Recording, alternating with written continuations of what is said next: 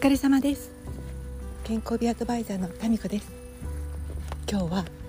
ちょっとしたご縁があって若い20代の女性2人とそして30代の男性1人と4人でオフラインでこの何て言うんだろう、うんと、質問？違うな。うんとお話をする機会がありました。あインタビューだ。そうそうインタビューしていただきました。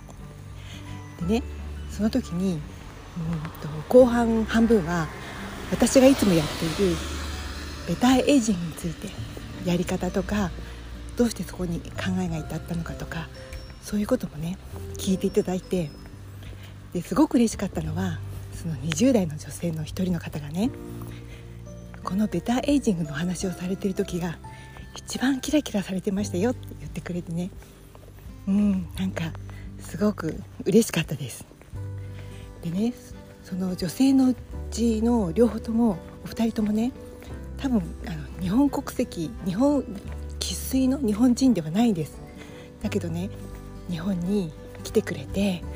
そして言葉も流暢に操れるまで学習してくださってそして何よりね日本のためにいいサービスを作ろうって頑張ってくださっているところがね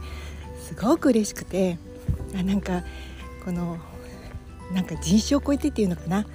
日本を大切に思ってくださる方がこんな風に増えて嬉しいなって思いました。それと同時にね私がお伝えしているその体の調子を整えるベタエイジングって国境を越えるコンテンツだなって思ったんです。だって人間だからみんなほぼ同じですよね。二足歩行でそしてまあまあ五感が揃っていて骨格があって骨格をまたいで筋肉がついていて私の話もねすごく熱心に聞いてくださってまだお若いから全然エイジングなんて関係ないのになって思いながらもそんな嬉しいことがあって今日はちょっと帰りが遅くなりました。また明日なんかワクワクした気持ちで迎えられそうです。今日はここまで。皆様も良い眠りを。